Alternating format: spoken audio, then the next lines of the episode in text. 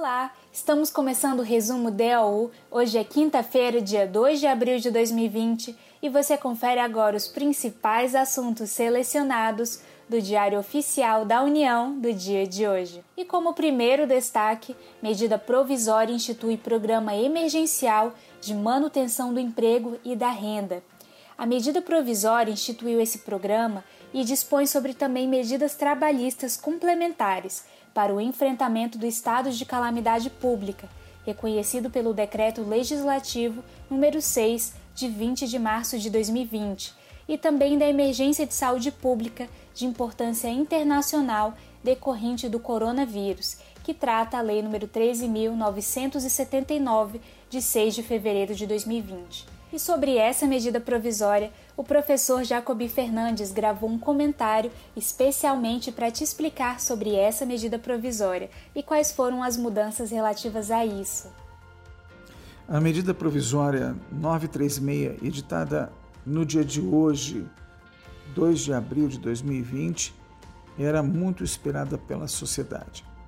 Ela traz providências a cargo da União para pagamento de benefícios emergenciais de preservação do emprego e renda.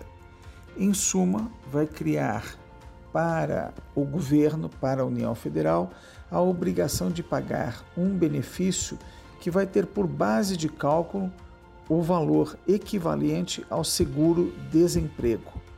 Portanto, vai atingir o trabalhador de baixa renda. Atualmente, o salário benefício do seguro-desemprego equivale a R$ 1.045, que é o piso do seguro-desemprego. Algumas providências são importantes. O primeiro ponto a ser destacado é que o benefício abrange apenas os empregados que tiveram redução de jornada ou suspensão do contrato de trabalho. Para os que tiveram redução da jornada de trabalho, haverá um cálculo proporcional para compensar o pagamento com esse novo benefício. E esse benefício pode ser acumulado com ajudas de custo que o empregador der. Essa ajuda que o empregador instituir para os casos em que ocorrer a suspensão do contrato de trabalho não vai ser utilizada como base de cálculo para fim de imposto de renda, fundo de garantia e outras contribuições previdenciárias também. Quem não está abrangido por esse benefício? Não estão abrangidos os empregados públicos, independente da esfera de trabalho a que pertençam. Outro ponto importante a destacar é que não há carência para a concessão do benefício. Para seguro de desemprego, há carências. Para a instituição desse benefício agora, não há carência. De quem é a responsabilidade de requerer esse benefício?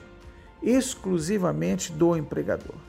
É o empregador que vai informar ao Ministério da Economia, nos termos de norma que será baixada, exatamente com esse objetivo.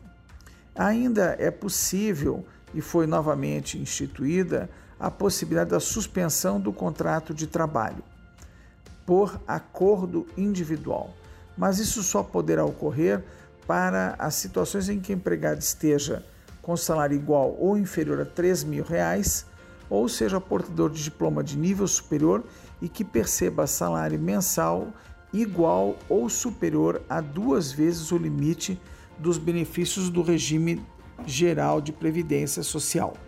Esse valor atualmente é 6.101,06. Então, o dobro desse valor, se for portador de curso de nível superior, diploma de nível superior, poderá então ter o seu contrato de trabalho suspenso. No caso de suspensão, passa a receber o valor correspondente ao seguro-desemprego, na forma estabelecida agora pela medida provisória 936. E também o empregador poderá dar uma ajuda adicional, que, como vimos, não integrará nenhuma das incidências de base de cálculo para Previdência Social e Fundo de Garantia e Imposto de Renda. Agora note, se a empresa tiver tido receita bruta superior a 4 milhões e 800 mil reais no ano calendário de 2019, ela poderá suspender o contrato de trabalho, mas nesse caso ficará obrigada ao pagamento de uma ajuda correspondente a 30% do salário do empregado. As normas editadas hoje por meio da medida provisória 936 visam, sobretudo, a alguns aspectos sociais durante o período de emergência em saúde pública. E é a resposta da União Federal, em boa hora expedida, tendo em vista que várias atividades tiveram o seu funcionamento suspenso, tanto em recomendação de determinações do governo federal, quanto também em decorrência de determinações, às vezes precipitadas, das unidades federadas. Correm inclusive graves problemas que estão agora se referindo a questões de desabastecimento.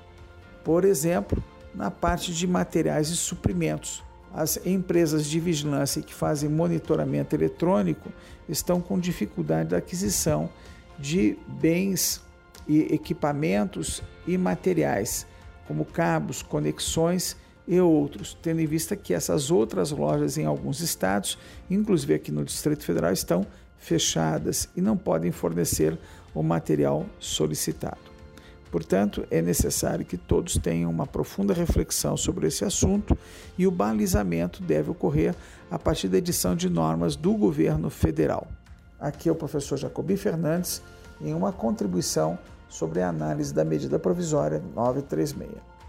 E como outros destaques também do Diário Oficial da União de hoje, tivemos recomendações do Sistema Único de Assistência Social para a continuidade dos serviços essenciais.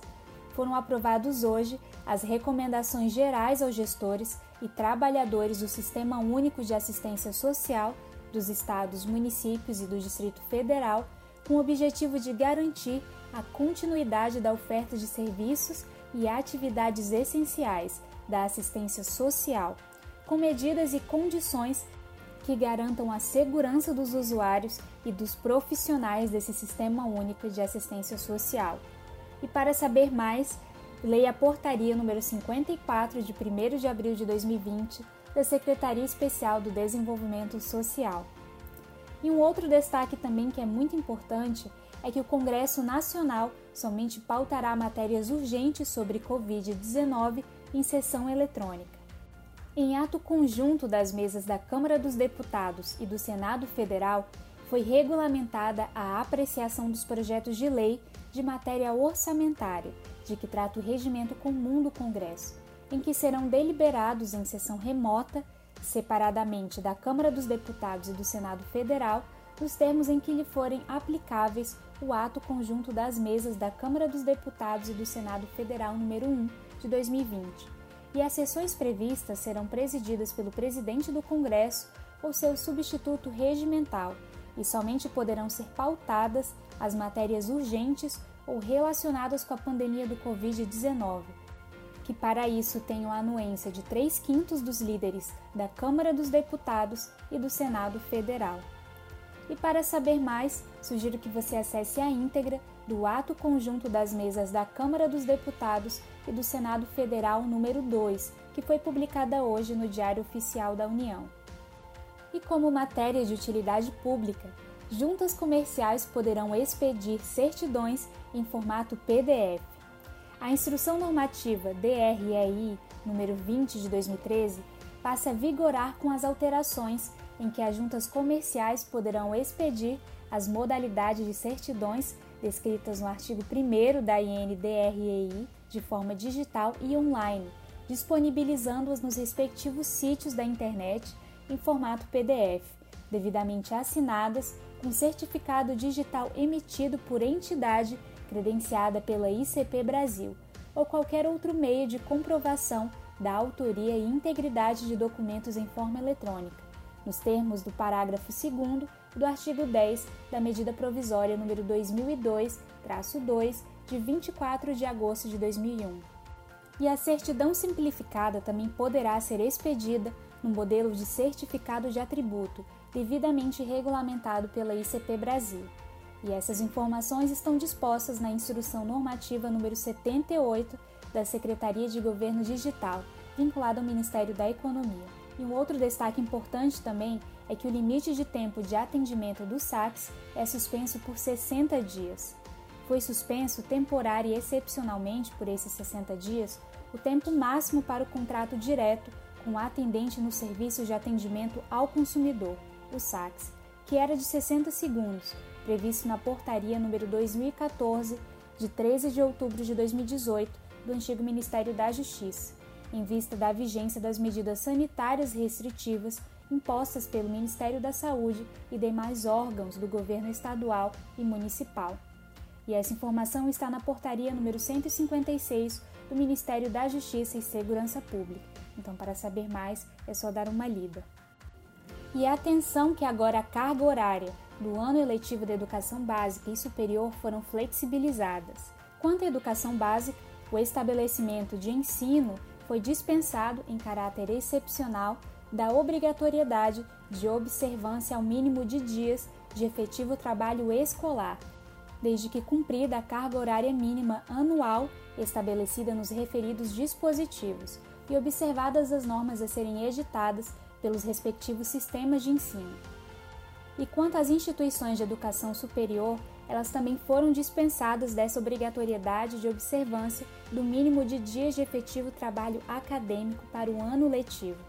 E nesse sentido, tivemos uma mudança importante, porque a instituição de educação superior poderá abreviar a duração dos cursos de medicina, farmácia, enfermagem e fisioterapia, desde que o aluno, observadas as regras a serem editadas pelo sistema de ensino, cumpra no mínimo 75% da carga horária do internato do curso de medicina ou 75% da carga horária do estágio curricular obrigatório dos cursos de enfermagem, farmácia e fisioterapia.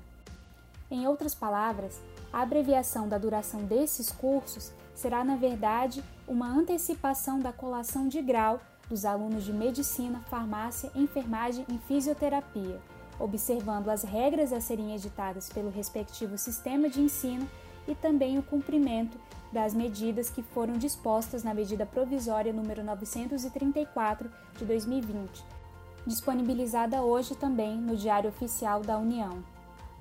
E por fim, o último destaque é que foi prorrogado até 30 de junho de 2020 o prazo para entregar a declaração de ajuste anual do Imposto sobre a Renda da Pessoa Física referente ao exercício de 2020, o ano calendário de 2019, pela pessoa física residente no Brasil.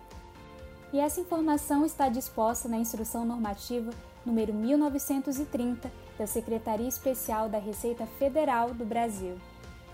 E muito obrigada por me acompanhar neste resumo DAU de hoje, um serviço oferecido pelo Instituto Protege, em parceria com a editora Fórum. Meu nome é Yasmin Góes e eu fico hoje por aqui. Tenham todos uma excelente quinta-feira e eu espero vocês amanhã para novos destaques.